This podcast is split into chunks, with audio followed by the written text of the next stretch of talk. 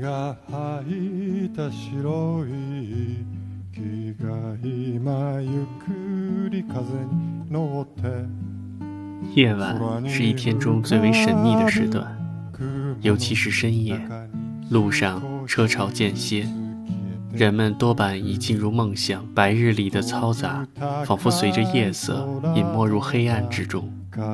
无论是再怎么繁忙的城市，一旦到了深夜，都显得寂静。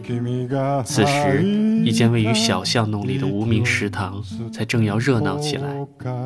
聚集在这里的人们，形形色色，或是寂寞，或是伤痕累累。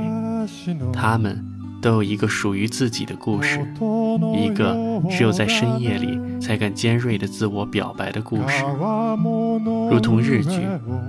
电影版的《深夜食堂》一样，由老板略显沧桑的声音拉开序幕，带领观众走进这间从半夜十二点开始营业的食堂里。墙上的菜单十分单调，但是老板可以让客人随意点菜，只要做得出来就可以料理。他端出来的料理虽然不是什么精雕细琢的功夫大菜，多是鸡蛋卷儿。章鱼红香肠和咖喱饭，这类朴实无华的家常菜，却正好衬托出每位客人的人生况味。而脸上带有伤疤的老板，宛若早已尝尽人生百态，只是以旁观者的角度，静静地引领客人倾吐心事，不去评判，也不给答案。毕竟，人生哲理只能依靠自己。去体会，隐身于都市角落暗处的深夜食堂，正如其特性，吸引的客群绝对不会是那些生活顺遂、光鲜亮丽的人，他们的人生必然留有缺憾，不甚完满。比如，情夫过世后变得一无所有的川岛裕子，身上毫无分文的立山美之流。在东日本大地震中痛失爱妻的大石兼三，以及对爱情感到迷茫的山田明美。除此之外，还有那些因身份或职业而被排除于主流群体以外的人，就像常客里的同性恋小瘦瘦桑、脱衣舞娘马里玲和黑道大哥阿龙。小小的食堂固然空间不大，却能包容各色人等。以及多元的人生故事。虽然名为深夜食堂，但是导演松冈定司没有刻意将料理拍得香气逼人，令人垂涎欲滴。因为美食绝非故事的重点。不管是原著漫画改编的日剧，亦或现在的电影版，《深夜食堂》之所以引人入胜，是因为其中浓厚的生活况味。只见食堂犹如载体。承载的是人生，你无法预期下个打开店门走进来用餐的顾客是谁，所以老板不先预设菜单。毕竟每个人的口味不尽相同，尝到了人生滋味也各异其趣，是苦是甜，只有自己知道。唯一可以肯定的是，剧中每个角色背后的故事，其实距离你我并不遥远。不难从中找出共鸣。这一次，松冈定司独立执导了三个故事，而并未与山下敦弘等导演合作。但男主角依然当仁不让的由年逾六十却依然英气逼人的小林薰担当。这位右脸有着谜样刀疤的深夜食堂的掌勺人，曾经演惯了父亲和赌徒，如今终于凭借深夜食堂的热播，在日本人气飙升。而食堂老板的角色。也意外地为他打开了另一道演艺之门。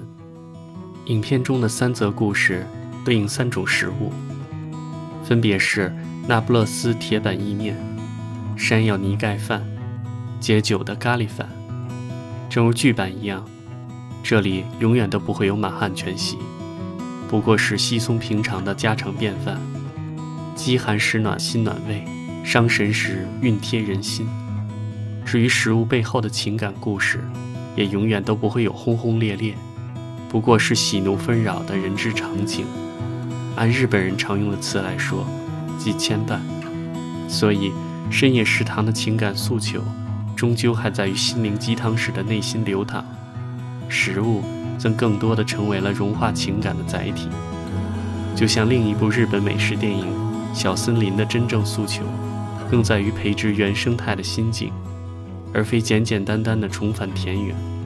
换句话说，他们都注定不会是舌尖上的日本。当我重新回顾电影里的三个故事时，恍惚有种局外人闯入局内的不合时宜的感触，就像面对着整座东京汗牛充栋的人间喜剧中的三个小小瞬间，倘若不努力铭记，就怕转念便会忘却。殊不知，作为见惯人世百态的食堂老板，小林勋大叔是否也曾有过这般异样的心境？或许，多年来无名无姓、身世如谜的他，每每回忆起已逝的沧桑年华时，也会有种似乎不曾亲身经历过的疏离感吧。在第一个故事中，高冈早纪饰演的川岛裕子，因情夫过世变得一无所有，而平庸无奇的上班族西田的出现，似乎为他空缺的情感寻得了救命稻草。然而，玉子最终还是抛弃了她的新男友。他对他说：“再珍贵的回忆，都会褪色。”殊不知，生性愚钝的西田，又何从真正理解玉子落寞的心境呢？对玉子而言，那不勒斯铁板意面作为市井的大餐，裹藏了太多昔日作为富商情妇的美好回忆，仿若一种廉价的奢侈。一个怀想奢侈过往的女人，终究是贪婪的。巨额遗产的诱惑，给了她抛弃西田的理由，而西田给予她的短暂慰藉，却像盐渍的过咸樱花。再好的心意，都注定会被辜负。多部未华子主演的第二故事，则充满了温暖的信任。多部饰演的女孩美智子初来东京，开启全新的人生旅程。他与香鱼饭重拾家乡的味道，决意认真做料理，做出属于自己的最好的美食。他给朋友做的煎蛋饭，做给外婆的爱心便当，因为用心而被夸奖。就像食堂老板给他做的山药泥盖饭，都成为一种不可名状的温暖。生活中固然会有一些不幸的事，但吃着美味的食物就能获得幸福。而这种幸福，需要消耗时间才能慢慢体味。第三个故事则充满了死亡的气息，将舍弃与重生的牵绊娓娓道来。在三幺幺日本大地震中，痛失爱妻的大石兼三，终究没有机会再完成执子之手与子偕老的爱情夙愿。他对新的爱人职工明美的用情，不可避免的成为对失去妻子的弥补。绕不过的心坎，终究难逃借酒浇愁的痛楚。而食堂老板为他端上的那盘解酒的咖喱饭，让他渐渐明白，人人都有重新做人的权利。然而，有些记忆注定难以抹灭，而咖喱饭恰恰需要和家人一起吃，才会有一种满满的幸福。但时间终究是最好的止痛剂。尽管对尖三而言，这样的幸福。还需要慢慢找回。纵观日本电影中的美食，往往看似精少淡，却又入味醇远，回味悠长。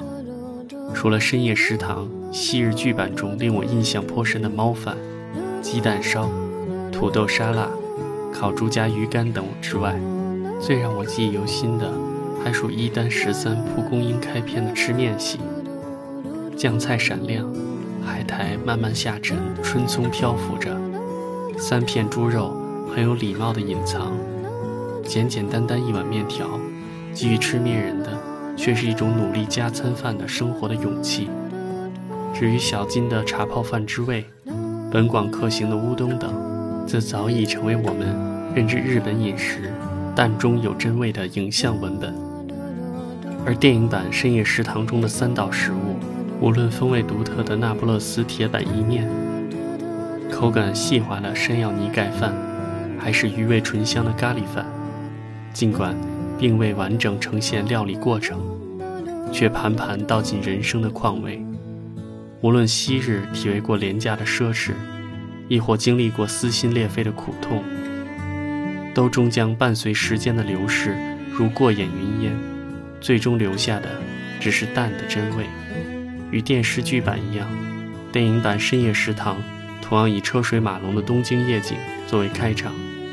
伴以铃木长吉那首气息孤独的思虑，听似沉郁而悲伤，却又满溢着治愈的暖流，仿佛一整个夜晚被默默倾吐，道尽长日漫漫后的酸楚与寂寞。而正是这伴随我们多年之久的旋律，使世人对深夜食堂的思念，渐渐从舌尖味蕾融化入内心深处，浓肥心甘，非真味。真味只是淡，当料理变成了情感，也是回忆的寄托。